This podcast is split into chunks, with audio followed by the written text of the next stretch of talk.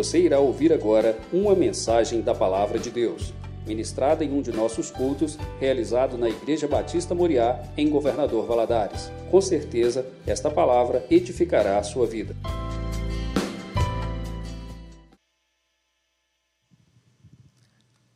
Amém. Bom dia. A paz do Senhor Jesus. É uma alegria estarmos na casa do Senhor. Que coisa boa podermos entoar ao nosso Deus hinos de louvor, de adoração. Que privilégio nosso é estarmos aqui, onde o nosso coração é abastecido, é renovado, é cheio. Porque à medida que nós vamos declarando essas verdades dessa música, dessas louvores, isso vai penetrando no nosso coração, isso vai renovando fé, esperança, isso vai nos fortalecendo para a caminhada. Que privilégio maravilhoso. É um grande prazer estarmos realmente na casa do nosso Deus. Seja a paz do Senhor sobre o seu coração, você que está aqui conosco nesta manhã no templo sobre você que está em casa também, a paz, a paz do Senhor e a presença dEle inunde a sua casa, alegre o seu coração, fortaleça a sua fé nesta manhã. Estamos com muita saudade de todos os nossos irmãos, aqueles que não estão podendo vir à igreja, de crianças, dos nossos filhos aqui, correndo por esses corredores, mas com a graça do Senhor nós vamos vencendo de fé em fé. Amém? E nessa manhã nós vamos estudar a palavra do Senhor é, abra sua Bíblia, por favor. 1 Tessalonicenses, capítulo 4, verso 16. Eu gostaria de te convidar a ficar em pé para lermos esses dois, essas duas passagens. A primeira em 1 Tessalonicenses e depois leremos esse texto de Apocalipse, capítulo 3.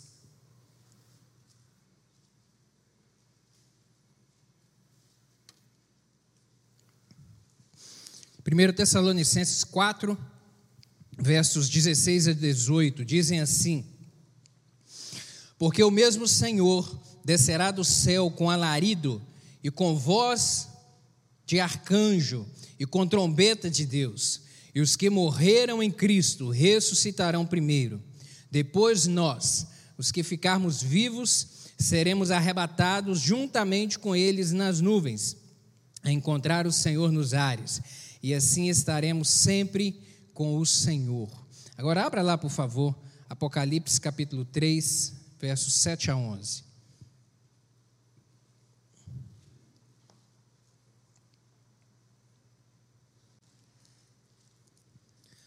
Apocalipse capítulo 3, versos 7 a 11, dizem assim: E ao anjo da igreja que está em Filadélfia, escreve: Isso diz o que é santo, o que é verdadeiro, o que tem a chave de Davi, o que abre e ninguém fecha, e fecha e ninguém abre.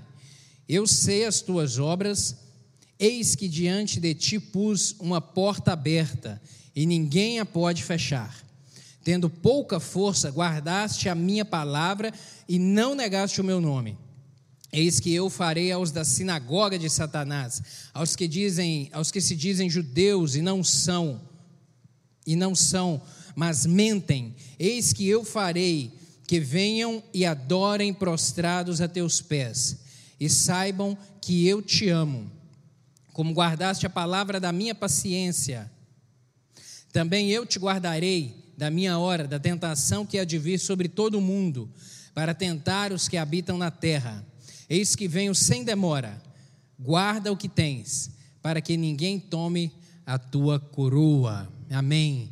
Feche seus olhos mais uma vez, vamos orar. Peça ao Espírito Santo aí que comunique ao seu coração essas verdades. Peça ao Espírito Santo aí que fale contigo agora, depois de um louvor tão abençoado, de um tempo de louvor tão abençoado como esse. Diga agora, Espírito Santo, eu estou aqui de peito aberto e eu quero receber a tua palavra. Eu abro os meus ouvidos para ouvir a tua voz. É isso que eu desejo nessa manhã. Senhor Deus, obrigado pelo privilégio de termos o Senhor na nossa vida, que é o bem maior, é o bem maior que nós temos, é a presença do Senhor conosco. Obrigado pelo privilégio de nos reunirmos em volta da palavra do Senhor para dela nos alimentar E eu lhe peço que nessa manhã, meu Deus, a, a, mesa do Senhor seja posta diante de nós, para que possamos nos alimentar da tua palavra. Fala conosco, Espírito Santo de Deus, em nome de Jesus, fala conosco, fala ao coração de cada um dos meus irmãos aqui, meu Deus, e ministra aquilo que o Senhor tem a dizer para cada um de nós. Dá-me graça para transmitir essa palavra, pois eu dependo inteiramente do Senhor. Me ajuda, Espírito Santo. Em nome de Jesus, amém. Pode se sentar, meu querido. Essa, esse estudo que caminharemos aqui nesta manhã, ele tem esse título: Não fechar a porta que Deus abre. Mas é possível fechar a porta que o Senhor abre, porque a porta que o Senhor abre ninguém pode fechar. Nós caminharemos para você entender qual que é o sentido da aplicação desse título nessa passagem dessa manhã. Nós não podemos fechar, mas nós podemos negligenciar passar por ela. E negligenciar passar por ela tem o mesmo sentido de fechá-la para as nossas vidas e para a vida daqueles que estão ao nosso lado. Caminharemos por isso, por isso é, aqui nesta manhã o objetivo dessa, dessa aula nessa manhã tem alguns objetivos aqui que eu gostaria de compartilhar contigo. O primeiro deles é entender que o Espírito Santo, entender que é o Espírito Santo quem proporciona bênçãos para a igreja. Amém, meu querido? É o Espírito Santo é que age. É o Espírito Santo é que move dentro da igreja, é o Espírito Santo que faz as coisas acontecerem dentro da igreja, é o Espírito do Senhor que se manifesta a nós reunido, o povo dele reunido e que derrama poder, graça, glória, opera sinais e prodígios. A gente tem também como objetivo compreender que a fidelidade abre as portas das bênçãos. A fidelidade ao Senhor abre portas. Quer porta aberta na sua vida? Mantenha-se fiel. Mantenha-se sempre fiel. Depende, dos, depende disso o Senhor agir nas nossas vidas, sermos fiéis a Ele. Portanto, compreender que fidelidade ao Senhor move o mundo espiritual a nosso favor. E também crer que em breve Jesus virá buscar a sua igreja. Amém, meu querido? Isso é o que te move? Nós estamos aqui hoje em razão de quê? Nós nos declaramos cristão em razão de quê? Nós declaramos a nossa, nós declaramos que a nossa fé e a nossa confiança está posta no Senhor. Nós entregamos o nosso coração um dia a Ele em razão de quê? Da certeza de que com Ele nós vamos morar.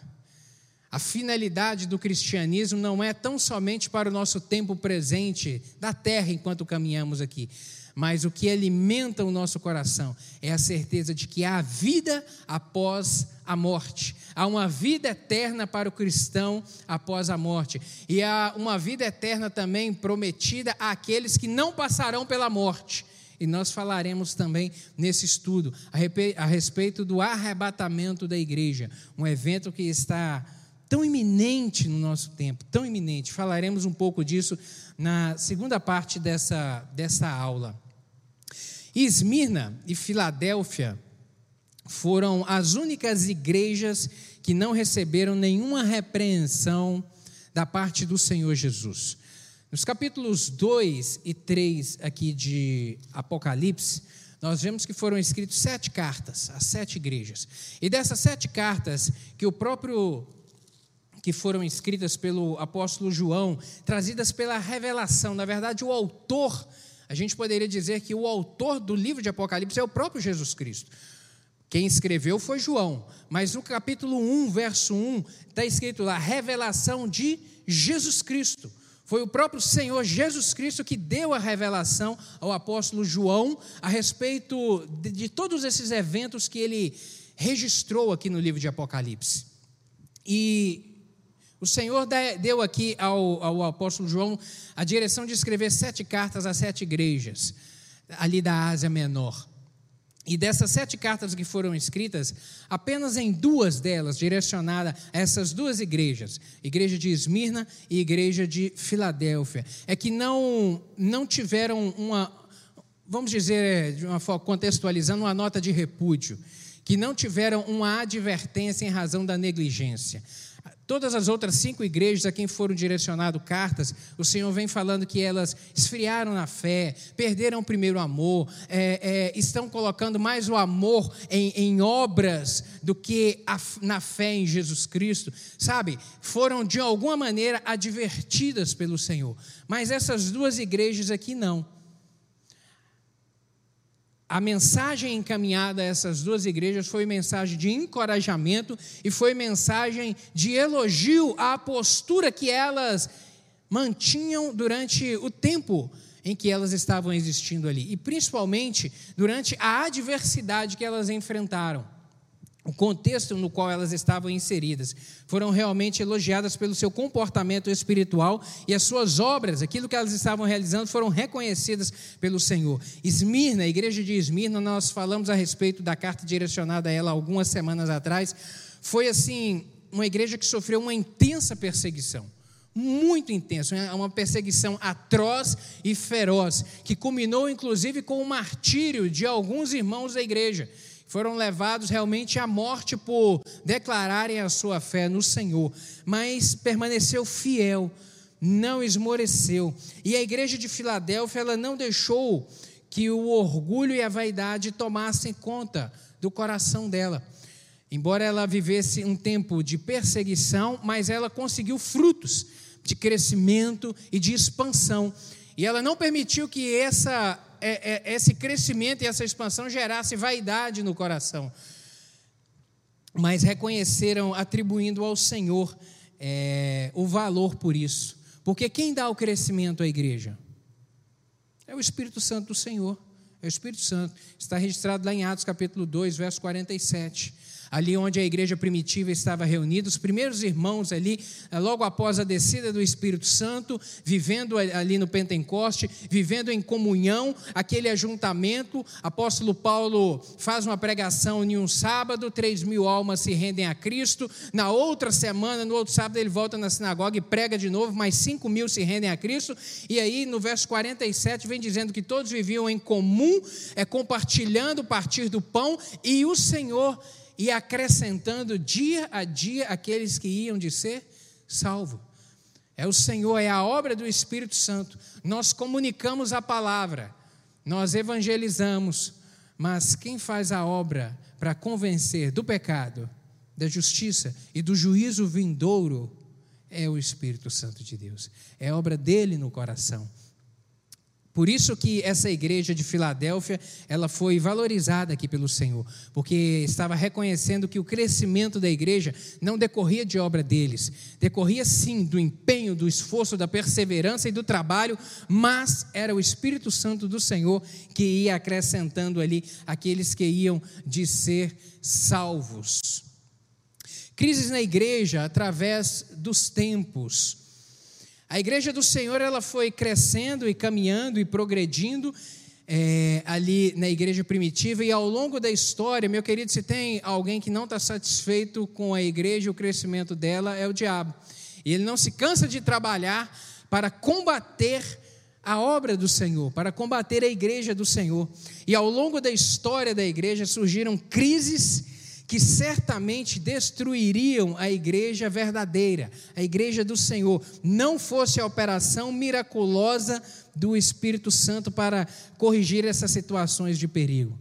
Quantos perigos, quantas perseguições a igreja do Senhor enfrentou, os nossos irmãos da fé, inúmeras, inúmeras, desde o início lá da igreja primitiva. Isso vem acontecendo. Mas pela palavra da promessa do Senhor, nós temos a certeza de que a igreja terá vitória sempre. A obra do Senhor terá vitória sempre, porque conosco está o braço forte do Senhor, e o inimigo não pode impedir a obra do Senhor de progredir. Mateus capítulo 16, verso 18, tem uma palavra de Jesus dizendo o seguinte: Pois também eu digo que tu és Pedro, e sobre esta pedra edificarei a minha igreja, e as portas do inferno não prevalecerão contra ela. Temos sobre nós a palavra de autoridade do Senhor, a promessa de que a igreja reunida, ela há de resistir ao diabo, ela há de resistir à obra do mal, ela há de resistir e permanecer e prevalecer sobre todo tipo de encantamento ou sobre todo tipo de levante que venha contra a igreja do Senhor. Pela fé nós podemos tomar posse disso, meu querido. Há essa promessa sobre nós. Mas o Espírito Santo precisou de agir, porque o diabo trabalhou. O diabo levantou contra a igreja do Senhor, promovendo principalmente perseguição. E o Espírito Santo, ele precisou de entrar em ação para abolir essa perseguição, para trazer um refrigério aos irmãos, porque desde o início, e eu digo desde o início mesmo, logo ali após o Pentecoste, após ali a igreja primitiva começar aquele crescimento é, pela obra do Espírito Santo, o diabo já se levantou para promover perseguição perseguição na vida dos irmãos é, e agiu de uma forma muito intensa. Lá no capítulo 7 de Atos, nós vemos ali é, o martírio de Estevão. Martírio de Estevão, que foi é, apedrejado em razão da sua fé em Jesus. Ali foi o, o o start, eu digo assim, o start de uma maneira mais violenta, porque a, a, o, o, repúdio e a perseguição de uma maneira é, não tão violenta já vinha acontecendo pelos judaizantes ali daquele tempo do Sinédrio que não compactuavam com Cristo e com os ensinamentos de Cristo e com aqueles que seguiam a Cristo mas de uma maneira muito violenta ali, é, foi manifesta essa perseguição ali através do martírio de Estevão. E logo em seguida, no capítulo 8, ali, logo no início, nós vemos o levante, agora de uma maneira mais organizada, onde o Sinédrio distribuiu cartas para que os cristãos fossem perseguidos ali por toda a região da, da Judéia.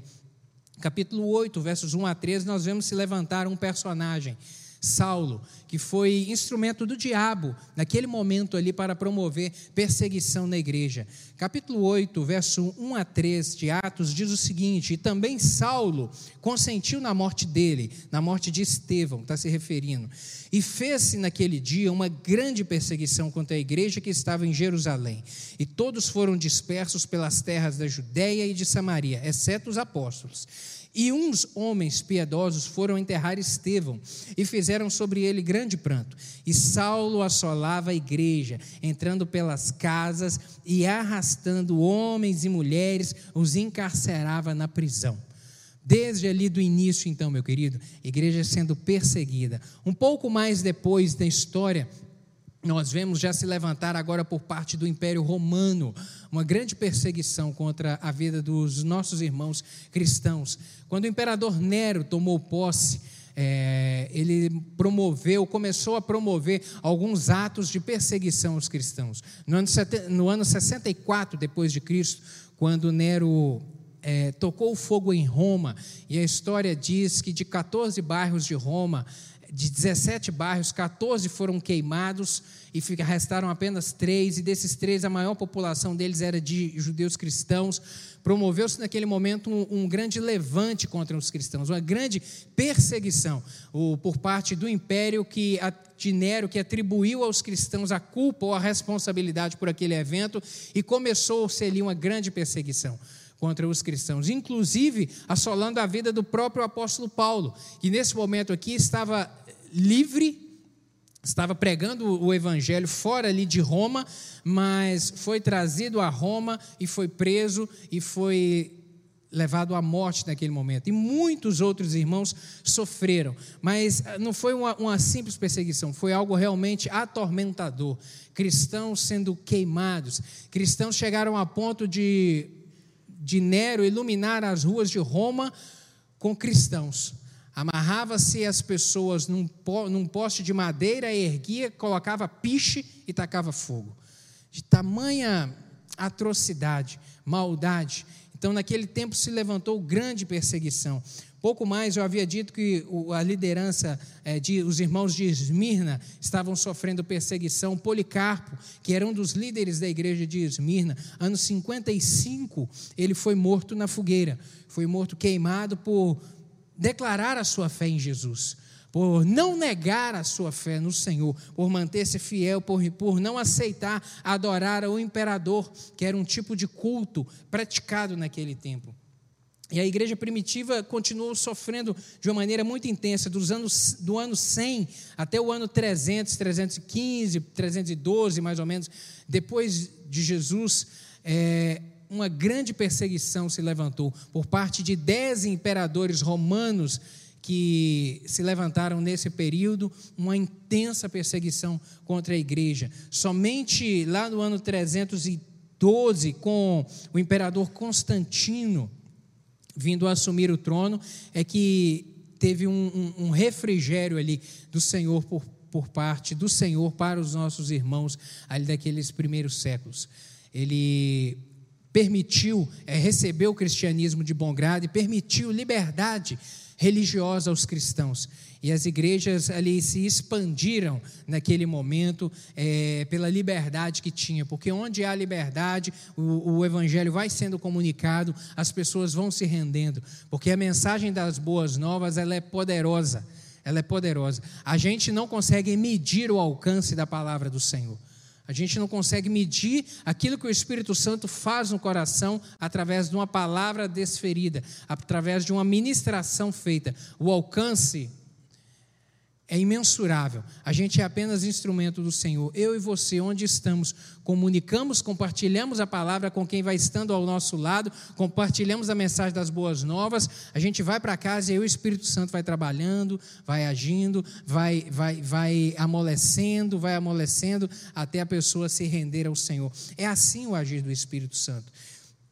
E seguindo, o Espírito Santo precisou de também entrar em ação é, para promover uma reforma na igreja, porque essa liberdade cristã, essa liberdade religiosa que foi tida ali é, a partir do imperador Constantino, foi muito bom, foi excelente, mas o diabo, eu repito, ele não descansa. Ele não tira férias. E ele começou a agir agora a parte de dentro. Antes ele agia de fora para dentro, promovendo perseguição.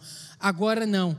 A partir da liberdade religiosa, ele começou a agir dentro da igreja, levantando falsos profetas, levantando falsos mestres, falsos ensinadores, que começaram a distorcer a mensagem de Cristo, a pureza da mensagem do Evangelho, começou a distorcer e a desviar de uma maneira sorrateira, de uma maneira sutil, ali a mensagem, os cristãos do prumo que era aquele estabelecido na palavra. E a igreja, infelizmente, foi se desviando, desviando em razão dessas falsas doutrinas, profecias. Igrejas, por exemplo, de Pérgamo e de Tiatira, que as cartas aqui falam, mencionam a respeito delas, que acabaram sendo contaminadas com esses falsos ensinos. E isso gerou o desvirtuamento ali é, da, da mensagem pura do Evangelho. E aí o Espírito Santo precisou de agir novamente, agir novamente. Houve ali uma grande, na verdade, união,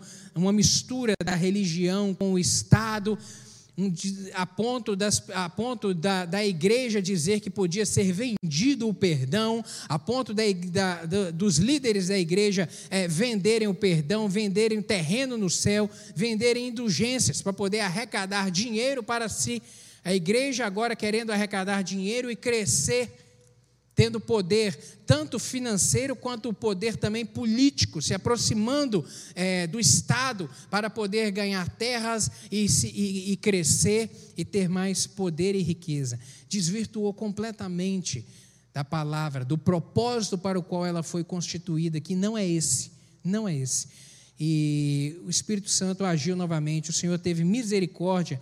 Séculos 15 e 16 levantou homens de Deus e mulheres para poder pregar o Evangelho com ousadia, com coragem, com graça. Eu faço menção aqui de alguns deles: João Calvino, Eurico Zunglio, é, John Hus, John Wycliffe, Martinho Lutero, que é o nome mais conhecido. Homens que, com coragem, ousaram discordar daquilo que estava sendo ensinado pelos líderes da igreja. Discordar, mas firmados na palavra, para apontar na palavra aquilo em que a igreja havia se desviado. E promoveu-se ali então o movimento da reforma protestante, que, graças a Deus, hoje nós estamos aqui em razão desses irmãos que se levantaram lá atrás para poder pregar a palavra do Senhor com ousadia. E o Espírito Santo precisou depois de entrar mais uma vez em ação. Por quê? Porque mesmo depois da reforma protestante, mesmo depois dessa boa nova, mesmo depois da igreja voltar para o prumo, é, com o tempo ela começou a se esfriar.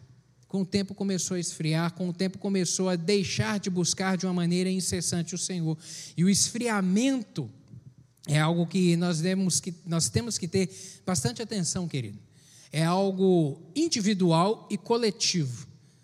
O esfriamento espiritual é algo individual, mas que se torna coletivo quando a reunião, quando a igreja começa a se acostumar com a religiosidade e o Espírito Santo vai ficando de lado.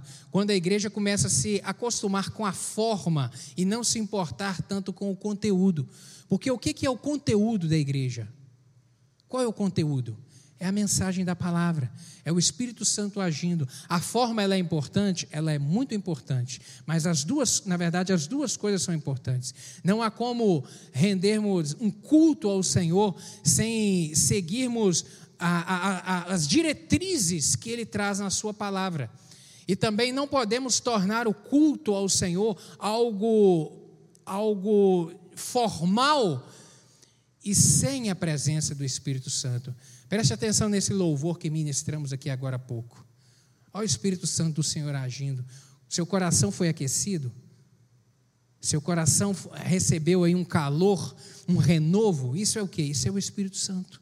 Isso é o Espírito Santo. Vamos louvando, vamos declarando, vamos proclamando a palavra, vamos nos apossando dela, e o Espírito Santo vai gerando vida nas nossas vidas.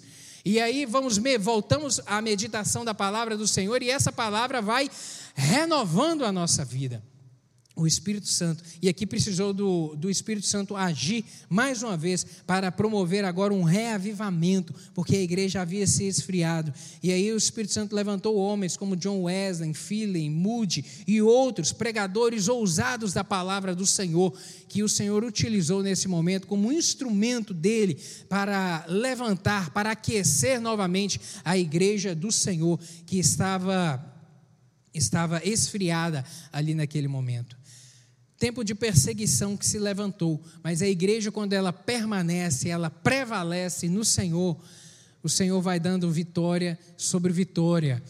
E a bênção do Senhor decorre para a igreja em razão da sua fidelidade as bênçãos de uma igreja fiel. Gostaria de falar aqui algumas, algum, algo a respeito disso. Aquilo que, que vem da parte de Deus para nós, igreja do Senhor, quando permanecemos fiéis. Uma delas, eu digo a principal, se não uma das principais, é o amor fraternal o amor fraternal. Essa igreja ela tem amor fraternal. Quando há amor fraternal, há a presença do Espírito Santo, pois é através dele que o amor de Deus é derramado. Romanos capítulo 5, verso 5, tem uma palavra do apóstolo Paulo dizendo: Ora, a esperança não confunde, porque o amor de Deus é derramado em nosso coração pelo Espírito Santo que nos foi outorgado. É o amor, é o amor que nos une. E há tantos anos atrás, lá em Salmos, o salmista já vem dizendo a respeito de que a união do corpo de Cristo promove bênção. Salmo 133, versos 1 a 3 diz isso. Ó, oh, quão bom e quão suave é que os irmãos vivam em união. É como óleo precioso sobre a cabeça que desce sobre a barba, a barba de Arão e que desce à orla das suas vestes, como o orvalho de Hermon e como que desce sobre os montes de Sião, porque ali o Senhor ordena a bênção e a vida para sempre. A união é na união é que há a bênção. E se há algo da parte do Senhor de bênção para nós, é essa união, é esse amor. O amor é a marca é a nossa marca. Ele deve ser a nossa marca, porque o próprio Jesus Cristo disse isso. Nisso conhecereis que são os meus discípulos, se vos amardes uns aos outros, se vos amardes. Sabe, querido, o amor do Senhor é, é o que nos, é que nos torna capazes de vivermos assim, de vivermos unidos, diferentes, que somos diferentes em educação, diferente em classe social, diferente em costumes, mas quando nos achegamos, quando nos reunimos aqui, quando nos reunimos aqui nessa comunidade, é tão gostoso, né? A gente sente falta um dos outros. A gente sente falta quando não vê, a gente sente falta quando está distante, a gente sofre quando um fica doente, a gente se alegra com aquele que tem vitória, com aquele que recebe uma benção, a gente vibra, a gente. Isso é o amor do Senhor que nos une. É o amor, é o amor. Você pode dizer para quem está do seu lado aí, eu te amo em Cristo, eu te amo. É difícil, é difícil demais falar com máscara, né? a você que nos acompanha aqui na igreja, nós estamos todos de máscara e é difícil falar com máscara. Vamos usar os gestos, a linguagem de sinais? Na linguagem dos sinais, eu te amo é assim. Você pode falar eu te amo para quem está do seu lado, e pelo menos uns, uns quatro ou cinco, fala para ele assim: ó, eu te amo, eu te amo, te amo, pastor Rimac, te amo, te amo, Sidney, te amo, Randall, te amo, pastora Viva, eu te amo, eu te amo, porque esse amor é que nos une. Eu te amo, você que está em casa, eu te amo, meu irmão. A gente está longe, a gente está distante, mas eu te amo. Amamos, amamos. E é esse amor é que nos mantém unidos. E isso a gente tem que cultivar, isso a gente tem que buscar, isso a gente tem que, sabe, é, é desenvolver desenvolver o amor. Desenvolver de que maneira? Através do perdão, através da misericórdia, através da compaixão, através da tolerância porque também temos as nossas arestas, não somos perfeitos, temos as nossas arestas, às vezes escorrega no tomate, às vezes chuta sem querer a canela um do outro, a gente tem que ter tolerância, a gente tem que perdoar e sermos perdoadores, liberar o perdão e também recebermos o perdão, para que esse amor progrida, avance isso demonstra realmente obediência à palavra do Senhor. Romanos capítulo 12, verso 10 diz: Amai-vos cordialmente uns aos outros, com amor fraternal, preferindo-vos uns aos outros em honra. 1 Tessalonicenses capítulo 4, verso 9: No tocante ao amor fraternal, não há necessidade que eu vos escreva, porquanto vós mesmos estáis por Deus instruídos que deveis amar-vos uns aos outros.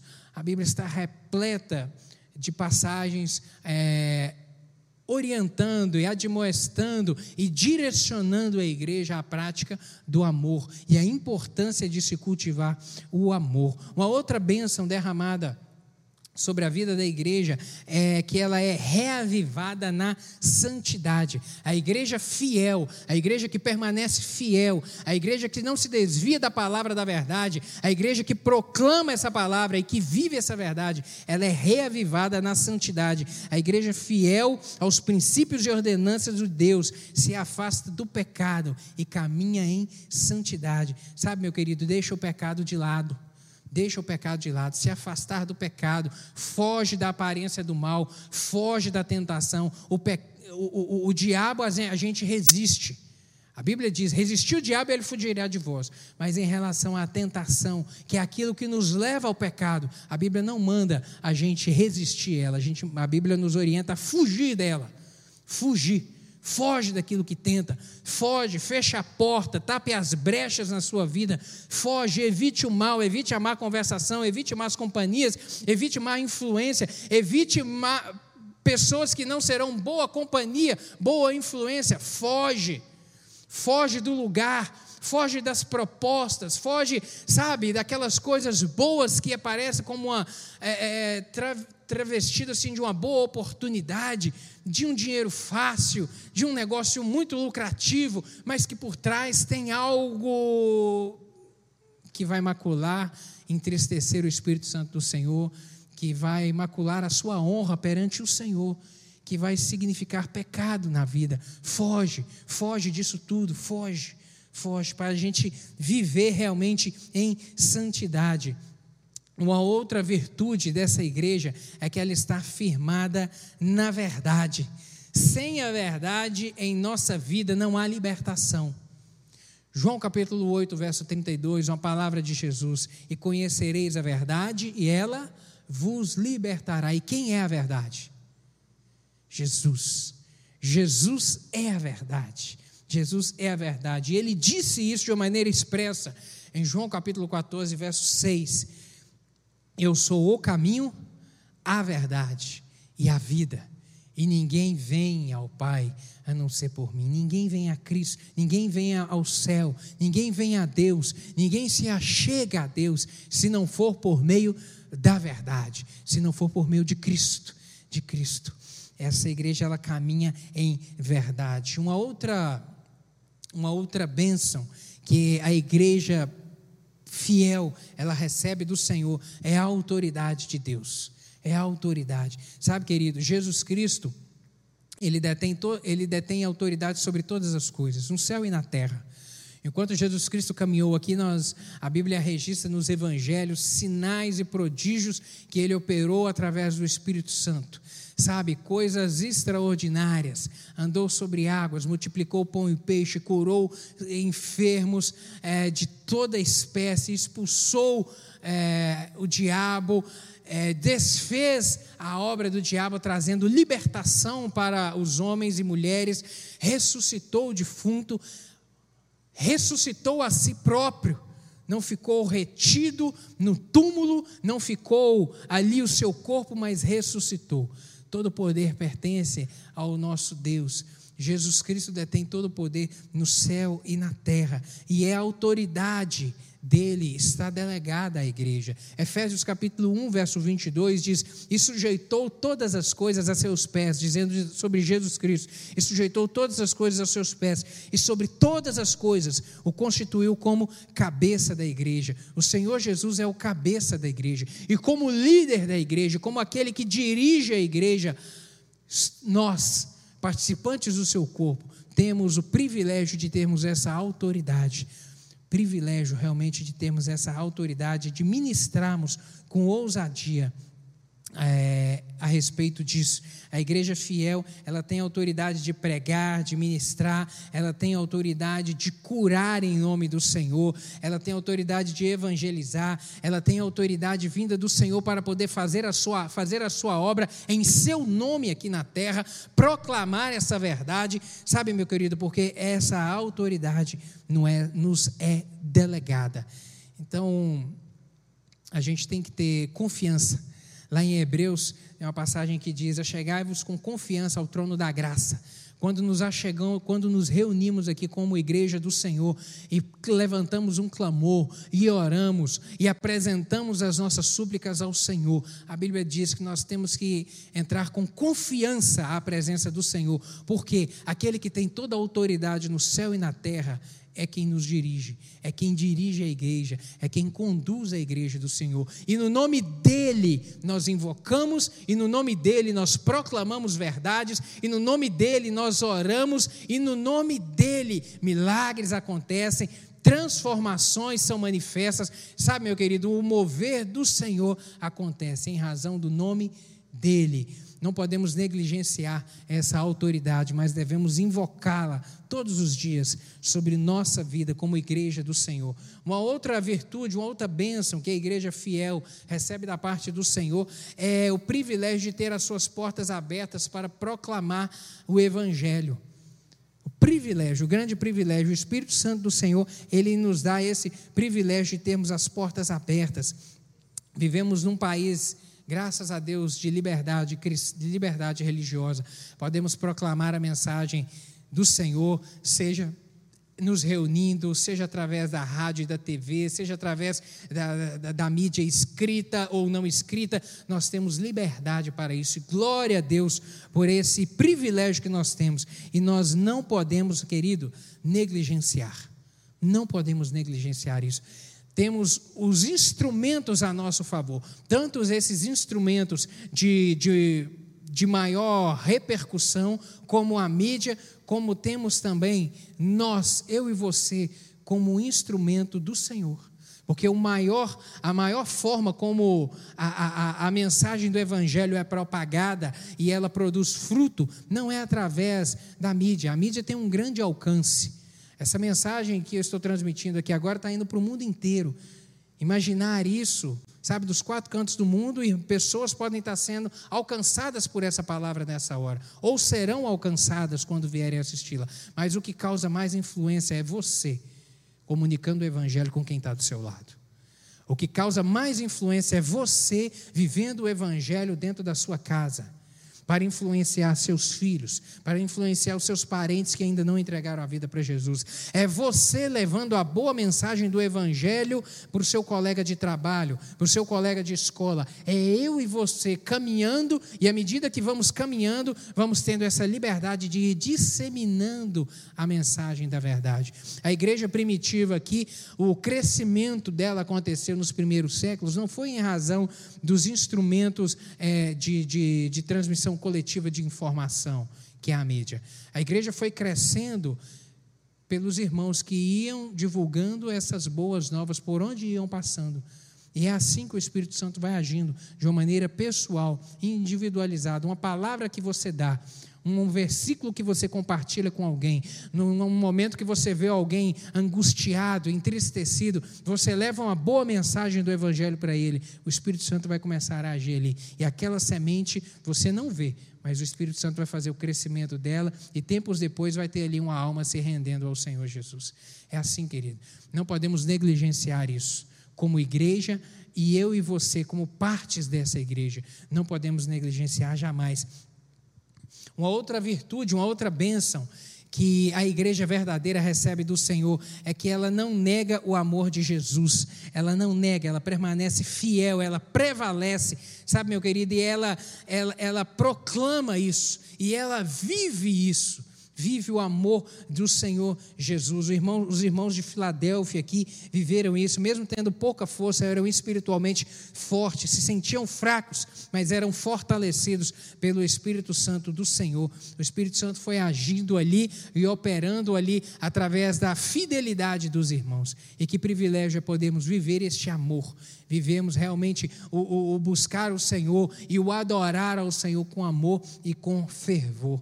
Uma outra virtude que essa igreja recebia era que a igreja, que a igreja fiel ela guarda a palavra guarda a palavra do Senhor, ela pratica, ela vive essa palavra, e esse é o segredo da vitória nas nossas vidas, querido, na minha e na sua. Quer ter vitória, guarda a palavra, quer ter vitória, seja fiel, quer ter vitória, afaste-se do mal, e a gente só afasta do mal, e a gente só tem é, a capacidade, de, eu repito, fugir da tentação e resistir ao diabo, se estivermos firmados na palavra.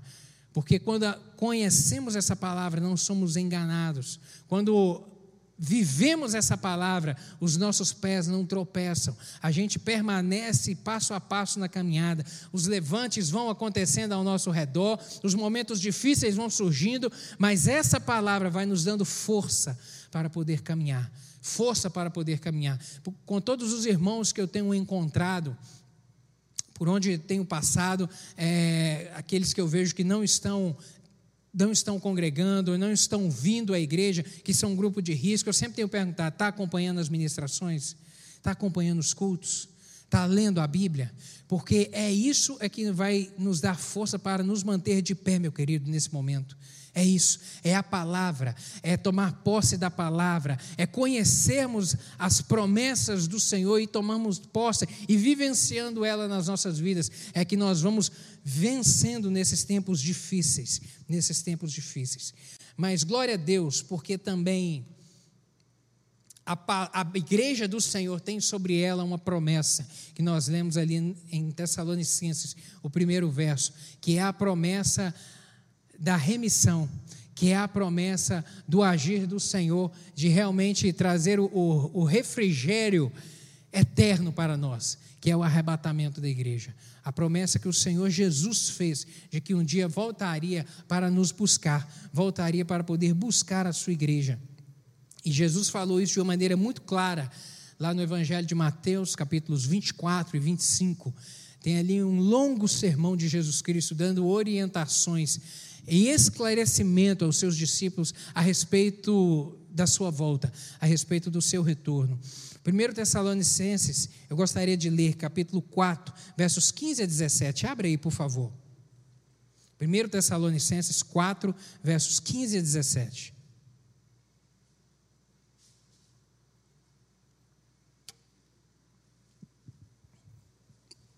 Diz assim: Dizemos dizemos, pois, isto pela palavra do Senhor, que nós, os que ficarmos vivos, para a vinda do Senhor não precederemos os que dormem, porque o mesmo Senhor descerá do céu com alarido e com voz de arcanjo e com trombeta de Deus, e os que morreram em Cristo ressuscitarão primeiro. Depois nós, os que ficarmos vivos, seremos arrebatados juntamente com eles nas nuvens, a encontrarmos com o Senhor nos ares, e assim estaremos sempre com o Senhor. A promessa do Senhor, meu querido, da sua volta, do seu retorno. A volta de Jesus, ela ocorrerá, e ela ocorrerá de duas maneiras, em duas fases.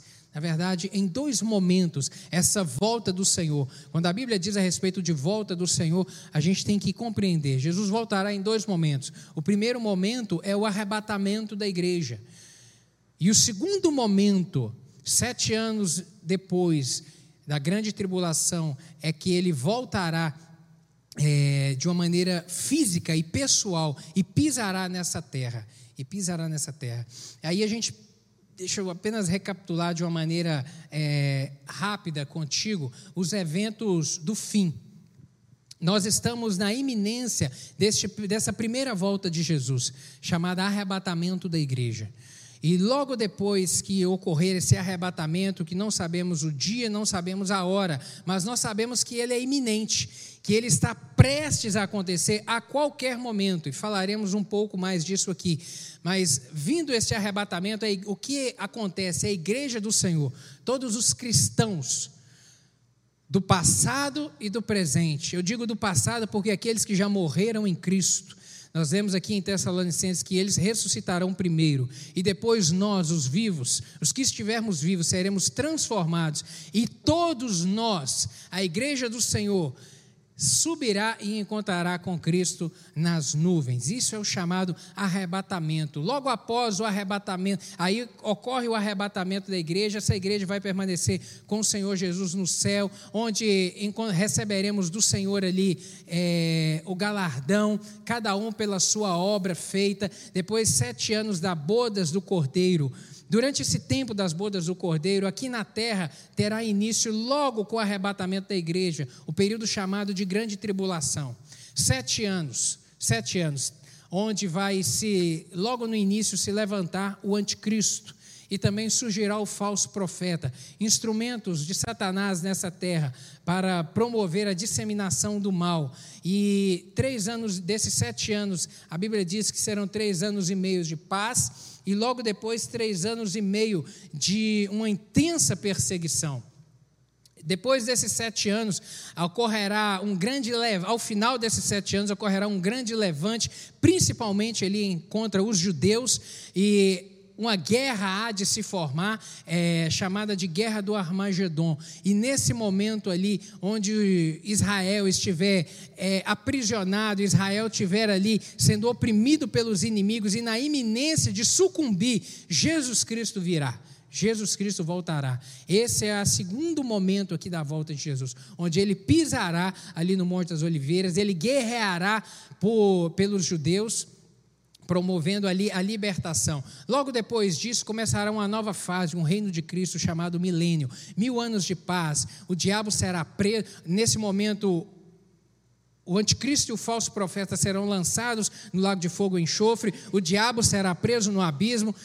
Mil anos de paz na terra, mil anos de Jesus Cristo reinando aqui, a sua igreja com ele. Mil anos realmente onde é, a, a, a, até a natureza será restaurada, a sua origem, como foi no Éden, tudo perfeito, um sistema equilibrado, um sistema justo, um mundo realmente perfeito, mil anos. Ao, final, ao findar desses mil anos, o diabo se levanta novamente eh, e promove uma. Ele é, ele é liberto é, sai do abismo, volta na terra, volta a enganar homens e mulheres e promove uma nova guerra, essa é chamada guerra de Gog e Magog. Mas neste momento em que se levantar e começa a oprimir Israel, que Israel estiver realmente num momento difícil, é, Jesus, nesse momento, é, ocorre um novo levante do Senhor Jesus para promover ali a libertação, a salvação do seu povo, e aí em seguida vem o trono, o trono de Deus, o juízo final, onde todos aqueles que morreram sem Jesus, sem entregar a sua vida a Jesus, comparecerão perante o Senhor Deus para serem julgados e condenados, e aí todos são lançados no lago de fogo e enxofre, logo em seguida, aí já é o reino da eternidade com Cristo. Esses eventos, essa é a relação de eventos do fim. Não vamos deter nisso, porque esse não é o nosso objetivo. Nosso principal objetivo aqui é falarmos a respeito desse primeiro evento, que é o arrebatamento o arrebatamento. E esse evento é de uma tamanha importância, porque ele pode acontecer a qualquer minuto. A vinda de Jesus pode ser a qualquer momento, querida, a qualquer momento. E a cada momento ela vai é, é, se tornando mais próxima. E, e, é um evento de tamanha importância que o próprio Senhor Jesus Cristo, ele dedicou nesses capítulos 24 e 25 de Mateus em falar três parábolas para advertir advertir o seu povo a respeito do ter cuidado e atenção em relação a isso, em relação a esse momento. Ele fala ali da parábola dos dois servos, ele fala da parábola das dez virgens, opa, das dez virgens e da parábola dos talentos. Três parábolas diferentes que vêm falar a respeito de ter cuidado, de ter atenção em relação a esse momento de, e de estar é, é, pronto pronto. Porque em todas essas parábolas aqui, ele fala a respeito daqueles que eram prudentes e daqueles que, que eram imprudentes, chamados de Nécio. Seja na parábola dos servos, onde ele vem falar de dois servos, um que o seu senhor saiu, viajou e deixou a sua fazenda, os seus negócios, para o cuidado dos seus servos. O prudente teve o cuidado, trabalhou, aquele que foi imprudente agiu com negligência, maltratou os servos e os conservos. Quando o seu senhor voltou, o juízo a ele foi dado. A segunda parábola que ele fala, que é a das dez virgens, aquelas cinco virgens prudentes que mantiveram o azeite guardado, e fala daquelas outras cinco imprudentes que não guardaram o azeite, e na hora que o noivo chegou para as bodas, estavam despreparadas. Sabe, querido, a advertência em relação a estar preparado e pronto para a volta do Senhor. E uma outra palavra, uma outra parábola é a dos talentos que Jesus pronunciou, sabe? Aquele que trabalha, aquele que produz aquilo que recebeu do Senhor. O Senhor te deu talentos, o Senhor te deu te deu virtudes na sua mão e que eu e você nós temos que desenvolver. Eu e você. Não podemos negligenciar os talentos que o Senhor tem nos dado. E ele fala a respeito disso, do, do, do, do Senhor que chega para poder cobrar conta do talento que foi distribuído entre os seus servos, trazendo advertência quanto a estar preparado para a volta. E a volta do Senhor, ela é ela é iminente, mas nós não sabemos o momento exato. Mas uma certeza nós temos, que a igreja do Senhor ela não passará pela grande tribulação. A igreja do Senhor não passará. A grande tribulação é um evento de juízo divino e de grande destruição que vai assolar o mundo logo após a vinda de Jesus e buscar a sua igreja nos ares. A narrativa bíblica ela é farta em detalhes a respeito disso, tanto em Daniel, no livro de Daniel, quanto trazida pelo próprio Jesus Cristo em Mateus capítulo 24 e também aqui registrado no livro de Apocalipse, do capítulo 6 a 19, que traz esses eventos do fim, ali da grande tribulação que eu apontei. Mas a promessa de Deus para a sua igreja é que ela não passará por essa grande tormenta. Eu trago aqui algumas razões porque ela não passará por essa tormenta. É que a primeira delas, que a grande tribulação tem a ver com a redenção do povo de Israel, tem, e não com a igreja tem a ver com os judeus. Os judeus, eles não reconheceram Jesus Cristo como Messias. Jesus já veio há, dois, há, mais de dois mil anos atrás, mas os judeus ainda continuam esperando aquele Messias profetizado pelo profeta Isaías. Eles acreditam que o Messias ainda virá, não reconhecem Jesus. O período da grande tribulação é o período onde o Senhor Deus vai trabalhar no coração desse povo, para que eles reconheçam Jesus Cristo como o Messias. Também não há menção em qualquer parte das Escrituras é, ou, ou conexão entre a igreja e a grande tribulação. Não há, Não há. Em nenhum momento das Escrituras, nenhum texto trazendo conexão da igreja tendo que passar pela grande tribulação. Realmente não há. Uma outra razão é porque o caráter da grande tribulação é julgamento, é o derramar do cálice da ira do Senhor sobre aqueles que não guardaram a sua palavra. Meu querido, a Bíblia fala em, em, Apocalipse, do capítulo 6 ao 19, a respeito de sete selos que serão abertos, sete trombetas que serão tocadas e sete taças que serão derramadas nessa terra.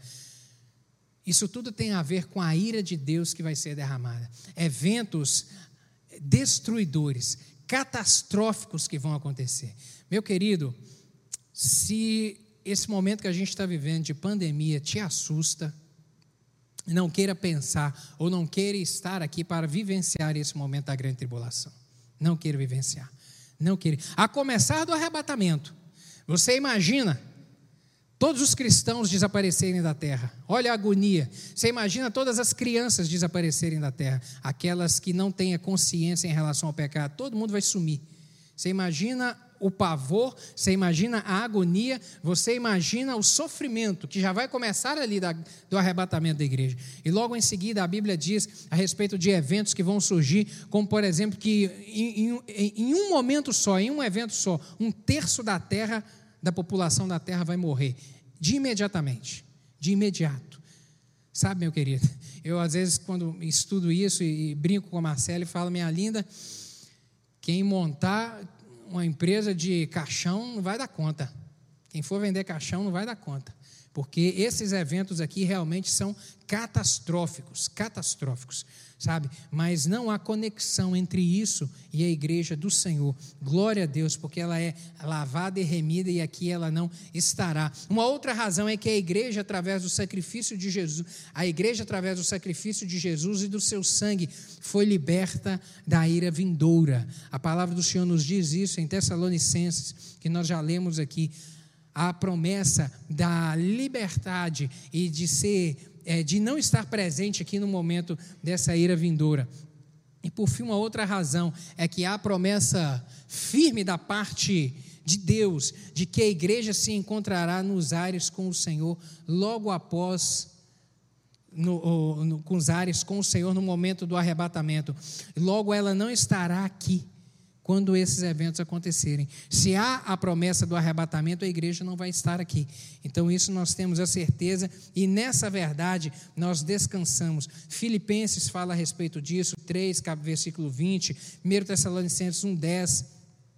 1 Tessalonicenses 4, 16 e 17, que nós lemos aqui, todos esses versos que falam a respeito disso, que nos dão essa certeza. E uma última razão é que a salvação é uma obra completa de Deus e que não necessita submeter seus filhos libertos da escravidão do pecado e do mundo, resgatados a um preço elevado, que é o preço do sangue de Jesus, a padecer de um sofrimento, um sofrimento tão grande como esse, reservado na grande tribulação. Não faria sentido Jesus Cristo mover, vir a este mundo, morrer, redimir o seu povo, para agora fazê-los passar por um sofrimento deste tamanho, que é aí fazê-los passar pela ira de Deus que será derramado sobre a terra. Não faz sentido, não faz sentido. Então, por isso, nós podemos descansar que a igreja do Senhor não estará aqui. Eu quero terminar essa aula falando a respeito aqui, rapidamente, de, de uns sinais que nós vemos aqui da volta de Jesus. Mateus capítulo 24, versos 1 a 14, Jesus fala a respeito disso, porque os seus discípulos perguntaram: Jesus, quando essas coisas vão acontecer? Quando isso vai surgir? E aí ele vem falando ali, narrando é, é, eventos, eventos que vão surgir, como guerra, rumores de guerra, pestes que vão surgir. E aí as pessoas dizem: "Ah, mas isso sempre aconteceu", e realmente sempre aconteceu. Mas a Bíblia faz uma em Mateus capítulo 24, verso 8, e 1 Tessalonicenses, vai dizer a respeito de uma expressão chamada dores de parto que significa que quando esses eventos se aumentar, aumentarem de frequência e irem se aproximando, é o sinal de que a iminente volta de Cristo está por vir. Mateus 24, 8, mas todas essas coisas são o princípio das dores. 1 Tessalonicenses 5, 3, quando disserem a paz e segurança, então lhe sobrevirá repentina destruição como dores de parto. Dores de parto significa isso, a frequência ali das contrações, quanto mais elas, elas, eh, elas aumentam e diminuem o intervalo, está iminente que a criança vai nascer. Jesus faz essa comparação para, de uma forma didática, nos ensinar a observar esses eventos.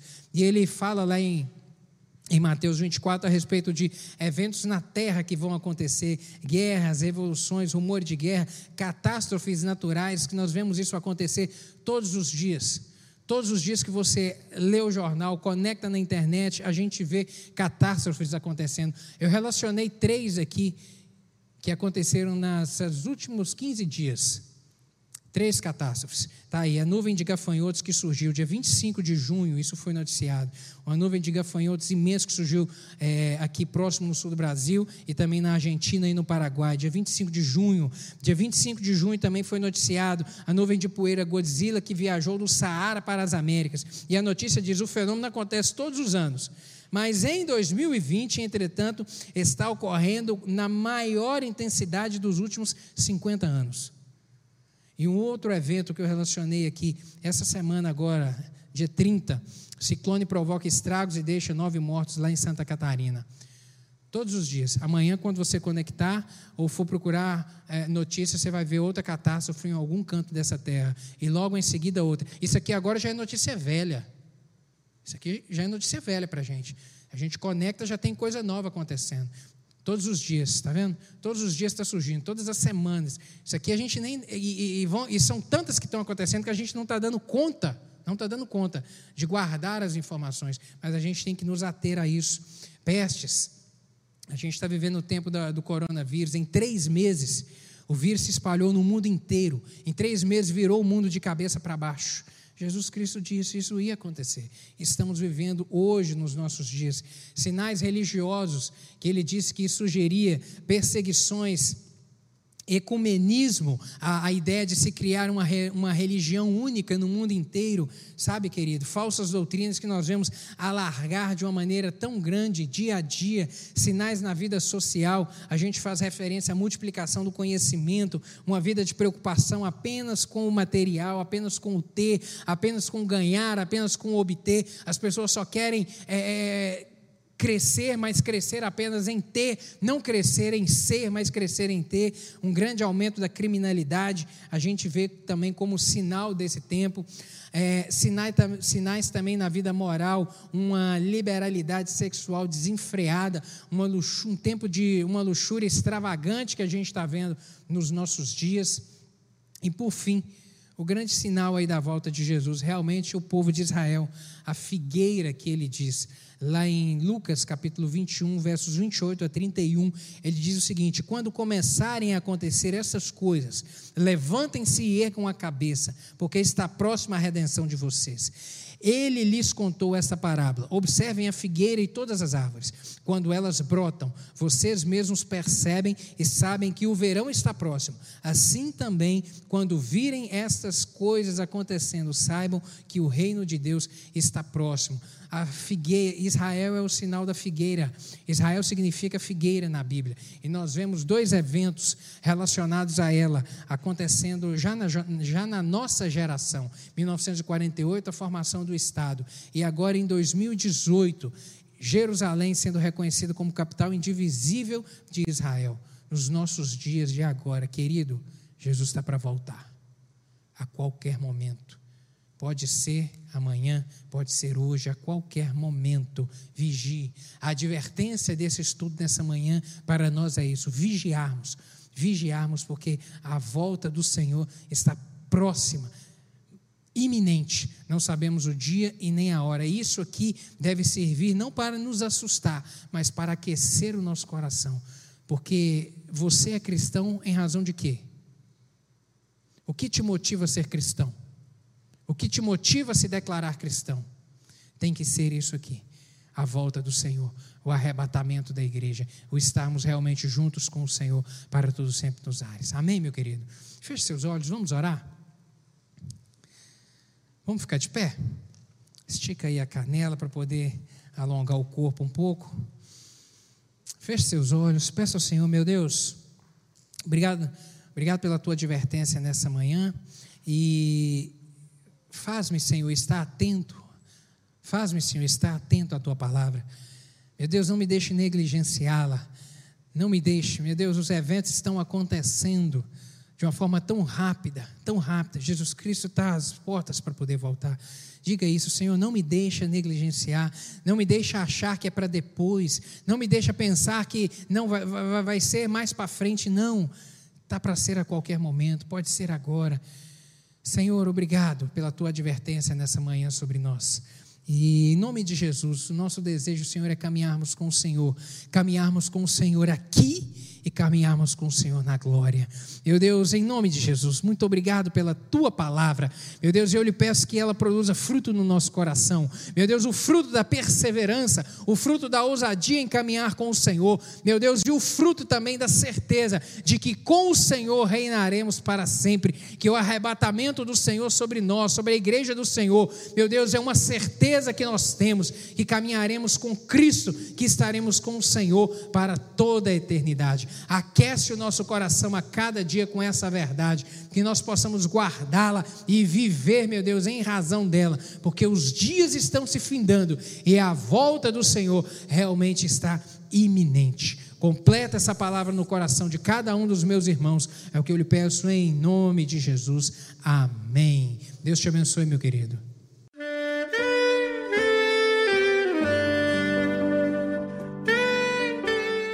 Querido amigo, Deus se interessa por você. Ele conhece as circunstâncias atuais da sua vida. Não hesite em buscá-lo. Em Jeremias 33, versículo 3, ele nos diz: Clama a mim e responder-te-ei, e anunciar-te-ei coisas grandes e ocultas que não sabes. Esperamos que a mensagem ouvida tenha falado ao seu coração e que você e sua família sejam abençoados pelo Senhor Jesus.